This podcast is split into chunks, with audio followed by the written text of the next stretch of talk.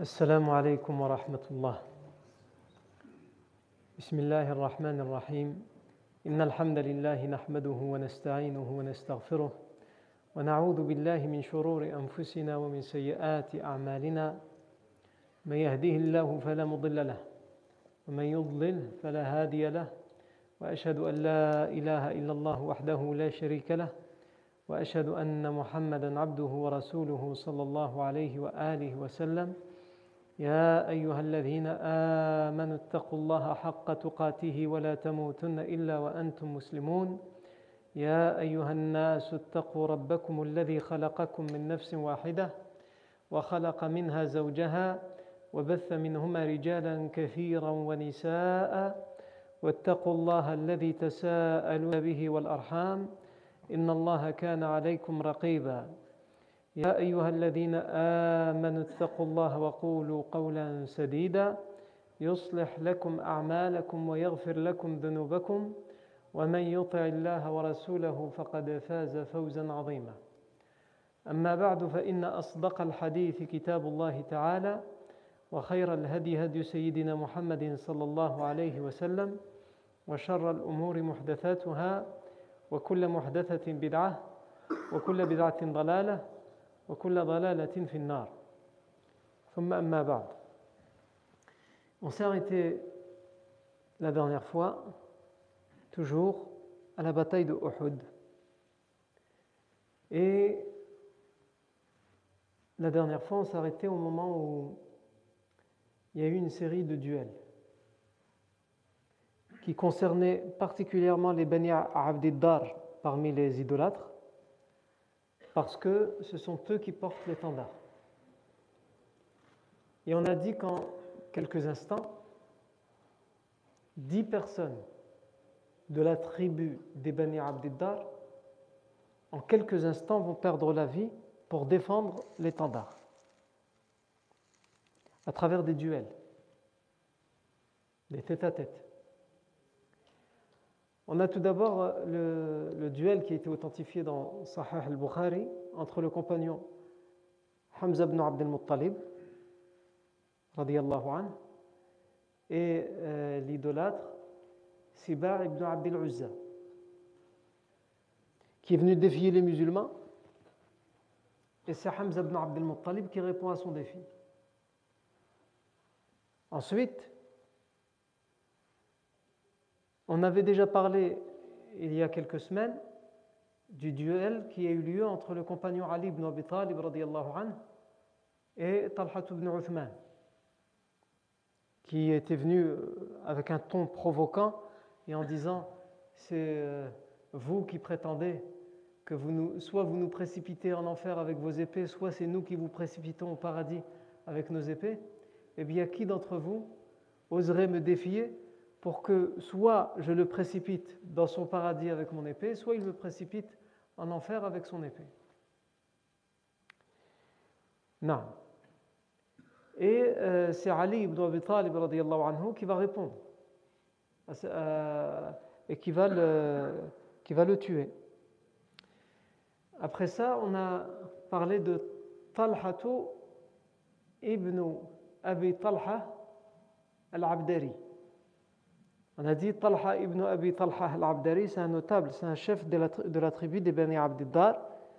Et il est venu à la bataille de Uhud avec ses deux frères, ses trois fils et sa femme. Et au moment où il brandit l'étendard et qu'il vient avec l'étendard et qu'il provoque en duel les musulmans, il ne sait pas encore non seulement qu'il va perdre la vie, mais qu'en quelques instants juste après lui, c'est. Euh, euh, deux frères et ses trois fils vont perdre la vie. Et donc Talha ibn Abi Talha va venir sur euh, un chameau. Et il va dire Qui d'entre vous oserait me défier? Et lui, c'est Zubayr ibn al-Awwam, qui va même pas lui laisser le temps de, de voir quoi que ce soit. Zubayr ibn al-Awwam, il va lui dire Moi, et en quelques instants, il arrive en courant il bondit sur le chameau, il le fait tomber du chameau et il l'achève à terre. Ensuite, voyant cela, son frère, Abu Shayba, Uthman, ibn Abi Talha al-Abdari, va s'avancer, prendre l'étendard, hein, et il va lui aussi défier en duel. Et lui aussi, il va mourir là, il va se faire tuer. On n'oublie pas que si les Bani Abdiddar font preuve d'autant de, de, courage, c'est aussi parce qu'Abu Sufyan a tenté de faire euh, d'attiser leur, leur, fierté, leur orgueil, leur prétention lorsqu'il s'était présenté à eux avant le début de la bataille, avant le début des duels, et qu'il leur a dit Vous, les Bani Abdiddar, c'est vous qui, portez l'étendard.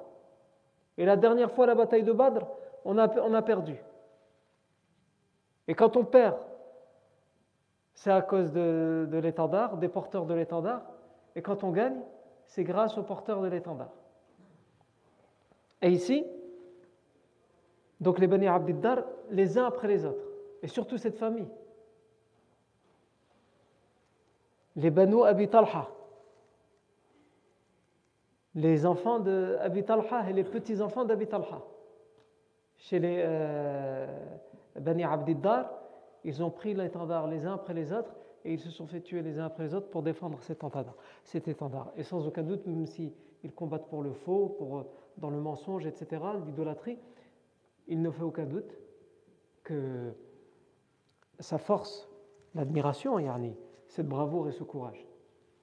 Et donc, Abu Shayba Uthman ibn Abi Talha veut honorer l'étendard et tout de suite venger son frère qui vient d'être tué. Mais lui aussi, il va être tué dans ce duel. Et donc son autre frère, Abu Sa'd ibn Abi Talha, va se présenter aussi, lui aussi, avec l'étendard. La même chose. Il est tué dans le défi, dans le duel qu'il a lui-même réclamé. J'avais juste euh, euh, oublié de préciser que dans tous ceux qu'on a cités, ils ont tous été tués, sauf, euh, sauf Talha ibn Uthman. Le duel qui a eu lieu entre Ali ibn Abi Talib et Talha ibn Uthman, il l'avait gravement blessé, mais comme il était à terre et qu'il avait perdu son habit dans, le, dans la bataille, et qu'on voyait ses parties intimes, quand Ali ibn Abi Talib s'est approché pour l'achever, et qu'il a vu qu'il a été dénudé à cause du coup qu'il a reçu, et qu'en plus, il l'a imploré lorsqu'il était à terre, il lui a dit Je t'implore, je te supplie, parce qu'il nous lie je te supplie et je t'implore par Allah et parce qu'on a de liens de parenté, ô mon cousin. Ah, il l'a appelé cousin. comme les jeunes aujourd'hui, eh, cousin. Pourquoi Pour avoir la vie sauve? Et donc quand les compagnons vont lui dire pourquoi tu lui as laissé la vie sauve? Pourquoi tu ne l'as pas achevé Ali ibn Abi Talib, anhu, il va dire j'ai eu honte. D'abord il m'a imploré par Allah et par les liens de parenté. Et il m'a appelé cousin. Et en plus, j'ai eu honte lorsque j'ai vu que, que, sa nudité a été dévoilée. Et donc, je ne je peux pas le. Pas comme ça, Yann. Non. Pas dans cette situation-là. Donc, je lui ai laissé la vie Ensuite, après ça, donc on a dit, il y a eu Sibar ibn Abdul Uzza avec Hamza ibn Abdul Muttalib, et pour euh, euh, rappel, dans tous les duels qu'on est en train de voir, le seul qui a été authentifié, c'est celui-là, celui qui a eu entre Sibar ibn Abdel Uzza et euh, Hamza ibn Abdel Muttalib. Ensuite, on a parlé de Talha ibn Abi Talha, qui est venu à la bataille de Badr avec sa femme, ses deux frères et ses trois fils. Il perd la vie dans le duel qu'il réclame. Ensuite, son frère, il vient, c'est Abu Shayba Uthman ibn Abi Talha, lui aussi il perd la vie dans, le duel qu'il réclame. Ensuite, leur frère également, Abu Sa'd ibn Abi Talha, et il perd la vie dans le duel qu'il réclame pour venger ses frères. Et là maintenant, on a qui? On a le fils de, Talha ibn Abi Talha. Son fils, Moussafir euh, ibn Talha ibn Abi Talha. Il vient pour venger son père et venger ses deux oncles. Et pour honorer l'étendard. Et il réclame un duel. Et lui aussi, il meurt. Et tout ça se passe en quelques instants. Et donc, il faut imaginer aussi ce qui se passe dans les deux armées. Il y en a un qui réclame le duel, l'étendard monte en l'air et il tombe tout de suite. Et ensuite, l'autre, il vient, il brandit l'étendard, il réclame et il tombe. On a d'un côté les idolâtres qui voient l'étendard euh, être élevé dans le ciel et tomber, et les leurs tomber les uns après les autres. Et on a de l'autre côté l'armée du prophète Mohammed qui voit, alors qu'ils sont trois fois moins nombreux, beaucoup moins armés, beaucoup moins préparés. Ils voient, masha'Allah, malgré qu'ils sont moins nombreux, moins puissants, que les leurs, ne reculent devant rien.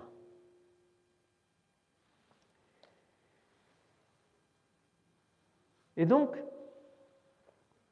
le fils, il est tué dans le duel qu'il réclame. Musafir ibn Talha. Ensuite, on a son frère qui vient et qui réclame également le duel avec l'étendard et lui aussi il est tué. Son frère euh, Kilab ibn Talha ibn Abi Talha. Et enfin, le troisième et le dernier des fils, c'est euh, Julas ibn Talha ibn Abi Talha al-Abdari et qui lui, aussi est tué. Et ensuite, on a cité trois autres qui ne sont pas de cette famille-là, mais qui, sont aussi, qui font aussi partie de la tribu des Bani Abdel qui aussi vont essayer de venir honorer. il y a toute une famille qui a été décimée. Montrons-leur, nous aussi, qui faisons aussi partie de la tribu des Bani Abdel de quoi on est capable. Et surtout, maintenant, ça suffit. Assez de morts dans notre camp.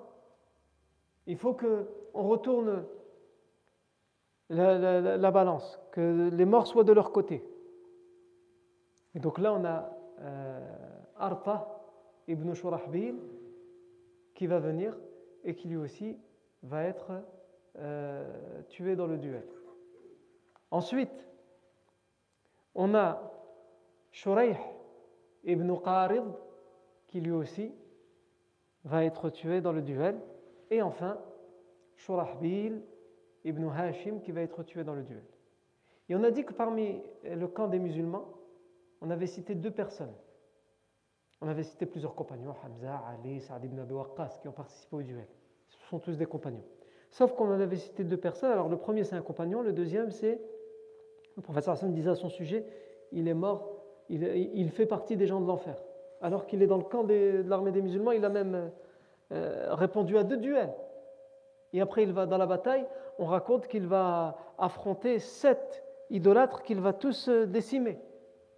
Et pourtant, le professeur Hassan dit à son sujet, il fait partie des gens de l'enfer. Rajib. Et on a expliqué que le professeur Hassan va demander à ses compagnons d'aller vérifier ce qu'il est advenu de lui. Il est surnommé Quzman. Et quand ils vont aller le voir, ils vont le trouver euh, en train d'agoniser, parce qu'il s'est vaillamment euh, il, s'est vaillamment battu. Il a, a même tué neuf idolâtres, mais il est gravement blessé, mortellement blessé, puisqu'il va, mourir, il, va finir par mourir. Mais il va, mourir comment? Il se sait mort. Et donc, euh, quand les musulmans le trouvent et qu'ils lui expliquent la fin de la bataille, comment ça s'est passé, que finalement ils ont perdu, et ils vont lui dire Mais félicitations à toi, tu t'es bien battu. Il va dire oui, mais moi je ne me suis pas battu comme, pour vous, comme vous. Moi je me suis battu par fierté, c'est tout, par, ostentation. Pas comme vous. Pas pour Allah et son messager. C'est pour ça que beaucoup disent qu'il faisait partie des hypocrites. Et subhanallah, donc qu'est-ce qu'il va faire, Quzman? Il n'en pourra plus de ses souffrances et donc il va mettre fin à sa vie. Il va se suicider sur place. Et quand les compagnons vont rapporter ça au professeur sallam, le professeur va dire anni Rasulullah. J'atteste que je suis le messager d'Allah. Ça, c'est Quzman. Et l'autre compagnon dont on avait parlé, sur lequel on s'était arrêté un petit peu, c'était Asim ibn Thabit ibn Abil Aqlah, qui lui va, répondre à deux des duels euh, parmi les, trois fils de Talha ibn Abi Talha. Il va répondre au, au duel de Moussafir ibn Talha et de Al-Julas ibn Talha. Mais un des deux va être gravement blessé, mais il ne va pas mourir sur le coup. Quand sa mère va le récupérer, elle va lui dire Qui, t'a fait ça? Il va dire C'est Thabit. Asim ibn Thabit ibn Abi al-Aqlah. Et qui a fait ça, ton autre frère? Il va dire Asim ibn Thabit ibn Abi al-Aqlah. Et ton troisième frère? Et là, il va mourir, il ne va pas répondre. Nous, on sait, euh, selon les textes, que ce n'est pas Asim ibn euh, Thabit ibn Abi al-Aqlah qui a tué le troisième, mais ce qui est sûr, c'est qu'elle a tué deux. Et donc, pour cette mère, elle va, elle va, on avait expliqué qu'elle va mettre sa tête à prix. Elle va mettre une rançon sur sa tête et elle va dire, elle va jurer par, les divinités, par, les fausses, par leurs fausses divinités, elle va dire, je jure que plus jamais je ne trouverai la tranquillité et je ne sortirai de mon deuil que lorsqu'on me ramènera le crâne de Asim ibn Thabit ibn Abi al-Aqlah pour que je prenne son crâne, que je verse dedans du vin que les musulmans veulent nous interdire et que je boirai dedans ce vin. Comme les jahiliya, les barbares les sauvages. Et euh, des gens de la tribu des Bani Hudayl, quelques années plus tard, vont réussir à assiéger un groupe de compagnons, parmi lesquels il y a ce compagnon dont la tête a été mise à prix par cette femme. Et donc il ne se laissera pas faire, et il va finir par être tué. Mais lorsqu'ils voudront prendre, et le, le décapiter pour prendre la tête, puisque c'est la tête qui a été mise à prix, il va être protégé par des abeilles, par une nuée d'abeilles, qui viennent attaquer tous ceux qui s'approchent de son corps. Et donc, euh, cette tribu des Bani Houdaï, ils vont dire, bon, pendant la nuit, les abeilles, elles rentrent dans la ruche. Donc, euh, rentrons, partons, et revenons cette nuit pour prendre euh, la tête et la donner à, cette femme qui la réclame. Sauf que lorsqu'ils reviendront le, soir, le corps ne sera plus là. Sachant que ce compagnon, lorsqu'on de son vivant, lorsqu'on va lui dire que cette femme, elle a, mis, sa tête à prix, elle a mis une rançon sur sa tête, il va jurer par Allah, il va dire Je jure par Allah que je ne laisserai plus jamais aucun idolâtre s'approcher de moi et je ne m'approcherai plus d'aucun idolâtre. Donc de son vivant, il a respecté son serment. Il n'a pas laissé les idolâtres s'approcher de lui et il ne s'est pas approché d'eux. Mais à sa mort, il ne peut plus, euh, peut plus rien faire. C'est plus lui qui gère son corps. Donc Allah a envoyé une nuée d'abeilles pour que même dans sa mort, son corps soit respecté et son serment soit respecté. Non. Après que ces dix personnes, onze personnes, si on compte Sibar ibn Abdel Uzza avec eux, ces onze personnes meurent en quelques instants dans cette série de duels, qu'est-ce qui se passe? L'étendard est par terre. Et on ne le relève pas.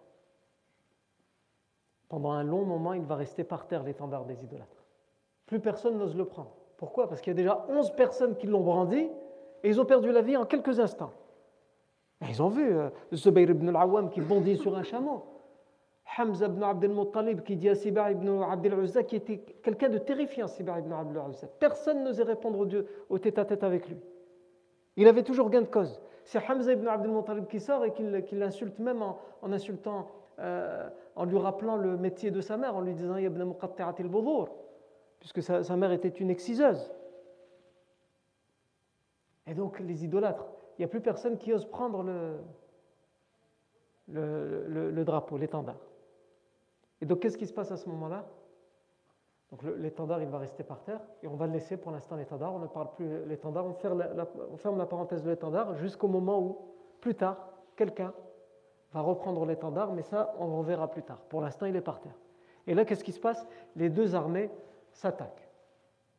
Cette série du duel conduit à l'attaque généralisée des deux armées. Et vous avez évidemment les musulmans qui partent positivement dès le début de la bataille. Pourquoi? Parce que tous les duels ont, été gagnés par les musulmans. Il n'y a même pas comme à, comme Badr, à Badr il y a eu trois duels.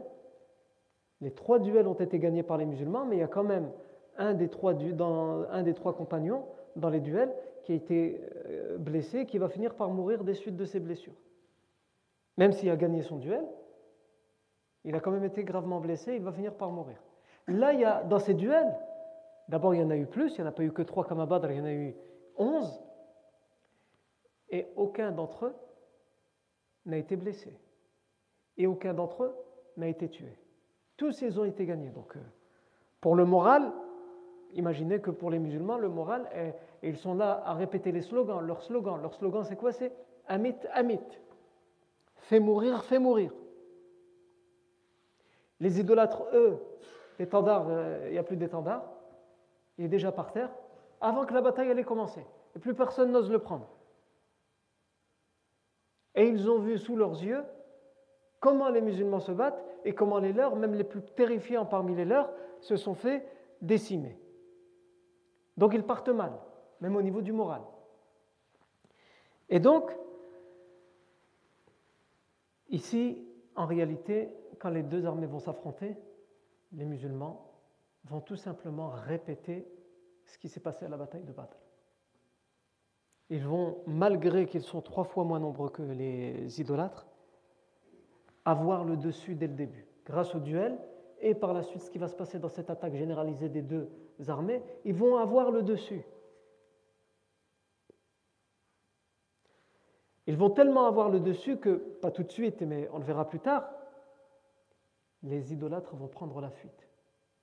Ils vont tout laisser derrière, ils vont, ils vont fuir. Pourtant, on sait que les musulmans, ils ont perdu la bataille de Uhud. Mais on sait qu'elle commence comme ça. Comment, comment la situation va se retourner et finalement? Ils vont la perdre, ça, on aura le temps d'étudier tout ça plus tard. Mais voyons choses point par point et étape par étape. Ici, les deux camps s'affrontent et les musulmans sont en train d'accomplir une victoire et une sorte de deuxième bataille de Badr.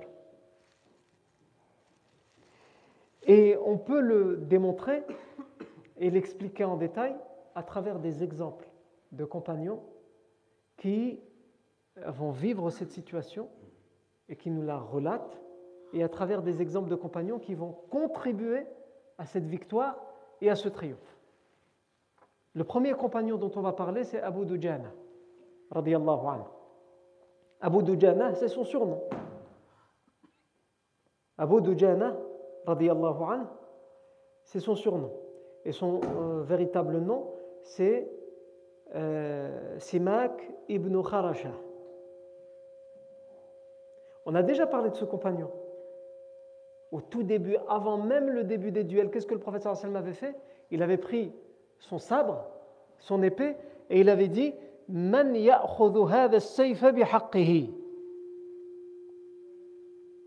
Qui prendra cette épée, donc c'est l'épée du professeur sallam, et il l'offre, et il dit qui prendra cette épée? Avec son droit.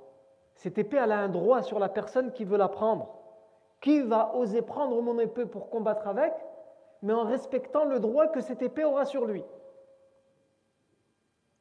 Qu'est-ce qui nous raconte cette histoire? C'est le compagnon Zubayr ibn al-Awwam, Et il dit Moi j'ai dit Ana ya Rasulallah, moi au messager d'Allah.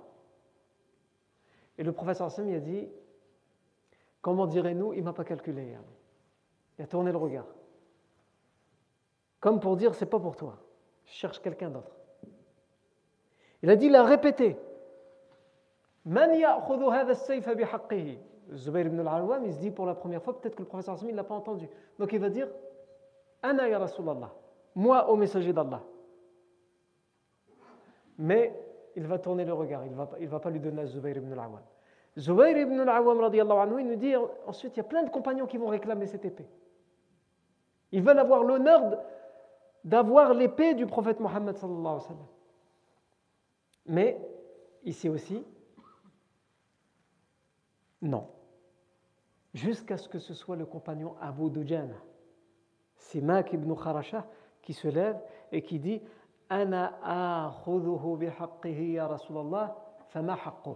Moi, je le prends avec le droit que cette épée a sur moi.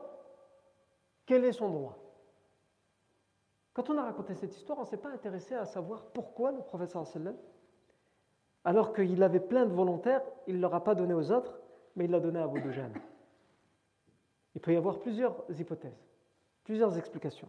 Une des hypothèses, ça peut être que Allah Azzawajal, dans une révélation, a informé le professeur sallam qu'il doit donner cette épée au compagnon Abu Dujana. Donc, euh, tant que le professeur, le professeur tant qu'il ne voit pas Abu Dujana se lever, il ne donne pas l'épée parce qu'il sait à l'avance qu'il doit la donner à Abu Dujana par une révélation. Ça peut être une hypothèse, Allahu A'lam.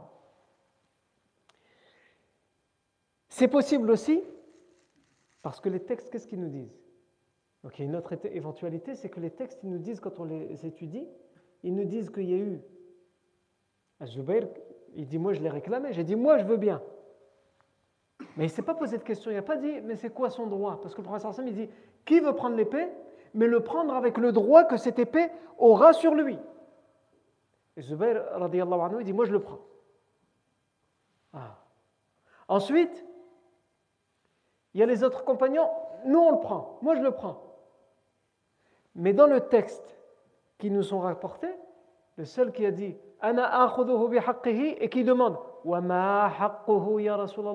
et quel est son droit qu'il aura sur moi? C'est lui. Donc c'est aussi peut-être pour cette éventualité, cette hypothèse. Parce que lui, il y a une condition et il l'a compris. Et donc il dit, moi je veux bien apprendre, mais c'est quoi son droit alors du coup? Que je sache, qu'est-ce que je dois respecter comme condition? Et là le professeur il va lui dire, An Allah bihi musliman wa Allah tafirra bihi an kafir. Que tu ne l'utilises pour tuer aucun musulman et que si un ennemi se présente devant toi alors que tu as cette épée, tu ne fuis devant aucun ennemi alors que tu as cette épée. Quand on a cette épée, on n'a pas le droit de fuir. Ah, si tu prends ton épée et que tu n'as pas d'autre solution que de fuir, fuis. Mais si tu prends mon épée à moi, il n'y a pas de fuite. Hein C'est ça son droit. Et Abu Dujana, il va le prendre. Il va prendre l'épée. Et il va se pavaner. Il va mettre un bandeau. Et le ibn al-Awwam, il dit on savait que lorsqu'il mettait ce bandeau-là, un bandeau rouge autour de sa tête, autour de son front,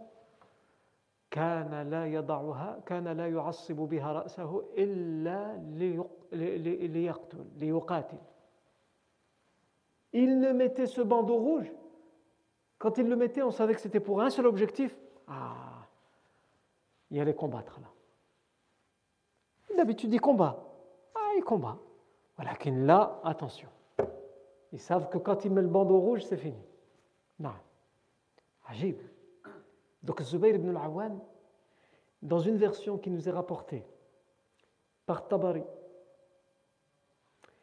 par euh, Al-Bazzar, par Al-Bayhaqi, et qui a été authentifiée par Al-Haythami, qui a été authentifiée par Al-Barzanji et d'autres, donc c'est une version authentique, il nous dit que le compagnon Zubair ibn al-Awwam, qui lui aussi, euh, il a, il a répondu à deux duels déjà. C'est pas n'importe qui. Zubair ibn al-Awwam, c'est lui qui a bondi sur le chameau, qui a fait tomber euh, euh, Ibn Abi Talha et qui l'a tué. Zubair ibn al-Awwam, il dit فقلت في نفسي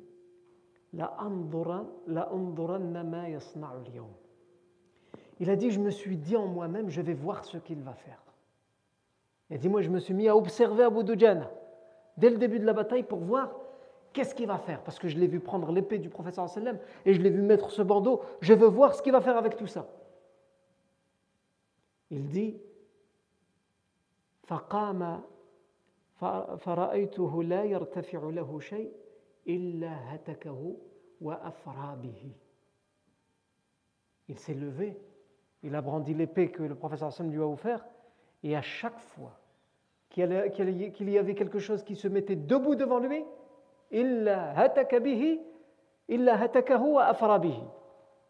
à chaque fois qu'il y avait quelqu'un, quelque chose qui se mettait debout devant lui, ah, qui était un obstacle, un ennemi. Hatakahu. Hatakahu, ça veut dire il l'a tué. Ou afrabihi, le verbe afra en arabe, on l'utilise pour dire euh, euh, découper. Yani. C'est l'image qu'il nous donne, Zubayr ibn al-Awwam, pour nous décrire la scène qu'il a vécue, qu'il a vue de ses propres yeux.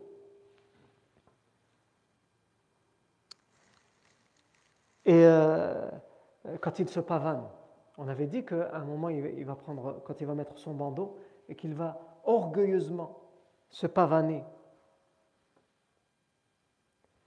le professeur Hassan va dire ça c'est une démarche orgueilleuse. Donc normalement c'est haram d'être orgueilleux. Le professeur Hassan va dire c'est une démarche qu'Allah déteste, sauf dans ce genre de situation.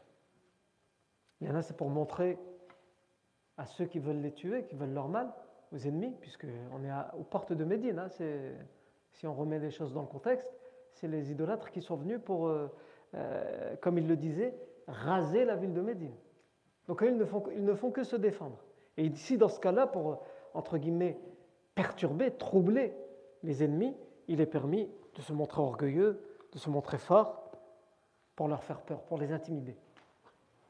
Et donc le professeur Hassan a dit c'est le genre de démarche, celle que Abu Dujana il fait, qui est détestée par Allah, sauf dans, ce genre de situation. Et ensuite, Abu Dujana, il va réciter des rimes. Et il va se mettre à, dire, il, fait des, il, a fait un poème en plus pour l'occasion.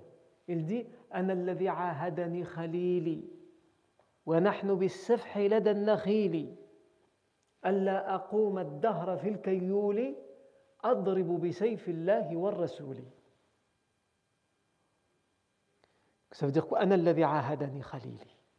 C'est moi auprès de qui mon ami proche a pris l'engagement. Il parle de qui? Il parle du professeur.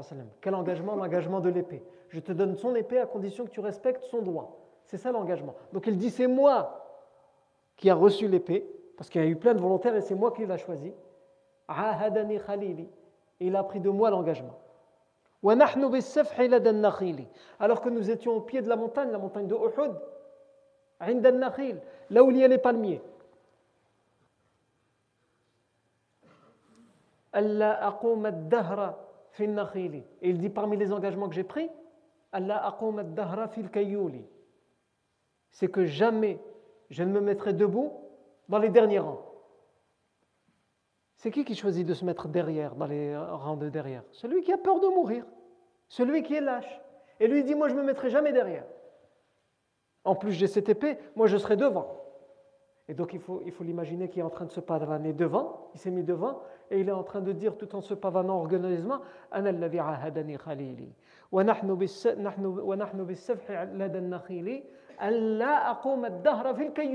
Jamais je me mettrai derrière moi. Moi, j'ai pas peur de vous. C'est ça qu'il est en train de dire.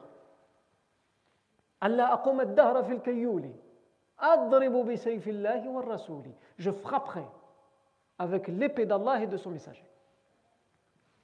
Non. Ensuite, Zubayr ibn al-Awwam qui dit Moi, je veux voir ce qu'il va faire avec ça. Il dit فجعل لا يلقى أحدا إلا قتله. Et j'ai vu que dès qu'il dès qu'il croisait quelqu'un dans la bataille, c'est fini, yallah. Il le décime.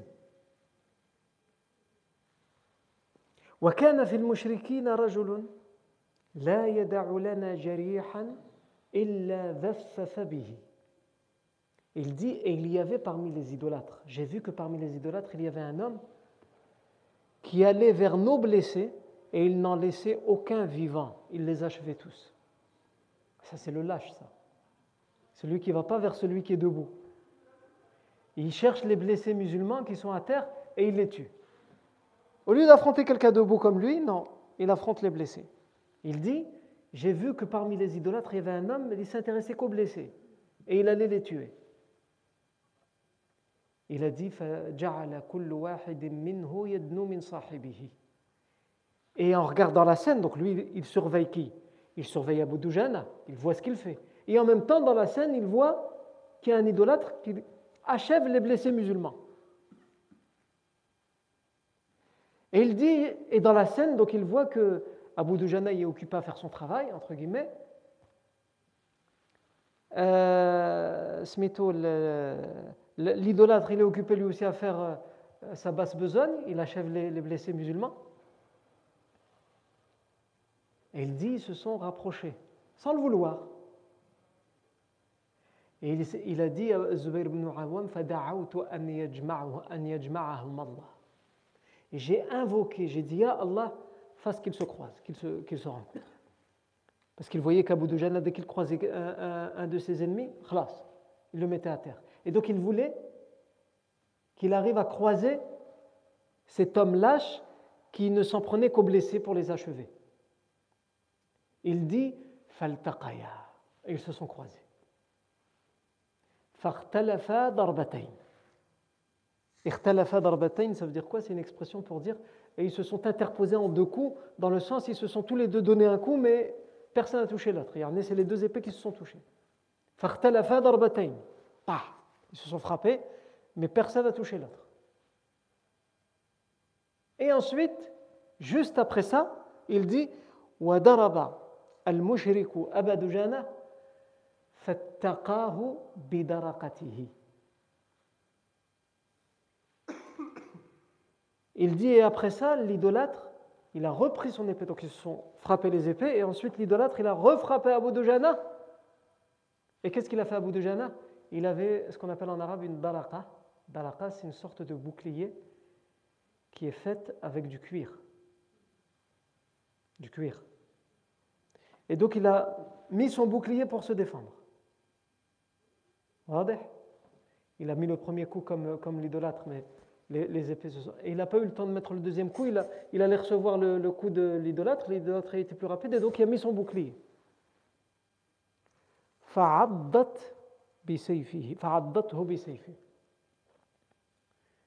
Et le bouclier, entre guillemets, la, métaphore qui est prise ici, c'est qu'elle l'a mordu l'épée de, l'idolâtre. C'est-à-dire l'épée de l'idolâtre, elle s'est coincée dans le, bouclier. Il n'a pas réussi à, à reprendre son épée. Abu Dujana faqatala. Et donc Abu Dujana, il l'a frappé, il l'a tué. Et donc ça c'est Zubayr ibn al-Awwam anhu qui nous raconte et il nous dit ثم رأيت قد حمل السيف على مفرق رأس هند بنت عتبة ثم عدل السيف عنها فقلت الله ورسوله أعلم Il dit ensuite, je l'ai vu prendre l'épée et la brandir sur le haut de la tête de Hind bint Utba. On avait dit que Hind bint Utba était venue, qu'elle était euh, à la tête des femmes, etc. Et il a dit, je l'ai vu aller avec cette épée, qu'il l'a brandie sur la tête de Hind bint Utba, et qu'au dernier moment avant de la frapper, finalement, il a retiré son épée et il est parti. Et Zubayr ibn al-Awwam, il dit, فَقُلْتُ Allah wa rasuluhu a'lam. Il a dit, et je me suis dit, Allah et son messager savent mieux. C'est-à-dire, il dit, je n'ai pas compris pourquoi il a fait ça. Il allait la frapper, finalement, au dernier moment, il a retiré son épée, il est parti. Il lui a rien fait. Ah. Donc il dit, j'ai pas compris. L'explication, elle est où? L'explication, elle est dans d'autres versions. Dans la version qui a été authentifiée chez Tabari, chez le Bazar et le Bayhaqi, on nous dit que euh, euh, Abu Dujana, il a brandi l'épée, il a brandi son épée pour frapper Hind, pour la frapper. Et finalement, il l'a laissé. Il ne l'a pas frappé avec l'épée. Il dit Donc après la bataille, Zubayr ibn il dit Et après la bataille, je lui ai demandé. Il dit, je lui ai dit,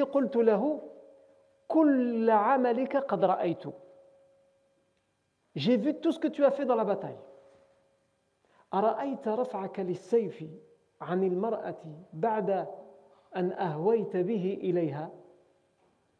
Il dit, mais il y a une chose que tu as faite, je n'ai pas compris. Peux-tu me l'expliquer Lorsque tu as pris et brandi ton épée sur la femme, parlant de Hind bint et que finalement au dernier moment tu, tu ne l'as pas frappé, tu es parti.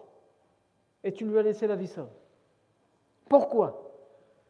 Il lui a dit Akramtu sayfa rasulillahi an aqtula J'ai respecté, j'ai voulu trop respecter. Je, suis trop respectueux envers l'épée que m'a offert le professeur sallam pour l'utiliser pour tuer une femme. Je ne peux pas utiliser l'épée du professeur sallam pour tuer une femme pas possible. La question qui se pose, c'est bah, pourquoi il, a levé son épée au début? S'il ne veut pas tuer une femme avec, euh, ni frapper une femme avec euh, l'épée du professeur Sam, pourquoi il, quand même, à un moment il voulait le faire? Et bien ça, ça nous est dit dans, la, dans une des versions d'Ibn Ishaq. Ibn Ishaq, il dit, dans la, version qu'il rapporte, euh, que lui-même il explique. Le compagnon Abu Dujana, Ibn Ishaq, il nous dit que lui-même, nous a expliqué qu'est-ce qu'il va dire. Il va dire Qala Abu Dujana, Simak ibn Kharasha. قال أبو دجانة سماك ابن خرشة رأيت إنسانا يخمش الناس خمشا شديدا فصمت له فحملت السيف عليه فولول فإذا امرأة فإذا امرأة فأكرمت سيف رسول الله أن أضرب به امرأة ah, donc Abu Dujana nous explique pourquoi il a au début brandi l'épée et finalement il va lui laisser la vie sauve à Hindu bint Utba il dit qu'en fait j'ai vu un homme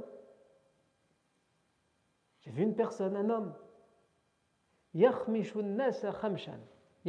si on traduit littéralement c'est griffé mais en fait qui frappait, qui, qui combattait très fortement les, hommes, les gens, les gens parmi les musulmans, qui faisaient du mal. Et donc lui, Abu Dujana, il n'a pas compris comment cet homme, il arrive à faire autant de mal aux musulmans, et les musulmans, ils ne se défendent pas. Donc il a dit, j'ai brandi mon épée pour, pour nous débarrasser de lui. Et quand je suis arrivé auprès de cette personne et que j'ai brandi l'épée sur lui, cette personne m'a vu arriver avec l'épée, cette personne s'est mise à crier, je me suis rendu compte que c'était une femme. Ce qui expliquait pourquoi les autres musulmans aussi, ils n'osaient pas se défendre devant une femme. Ils ne voulaient pas combattre une femme. Et donc, il a dit, et là je me suis rendu compte que c'était une femme.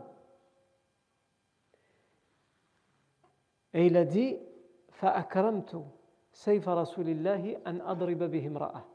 et je respecte trop l'épée du professeur sallam pour l'utiliser pour frapper une femme.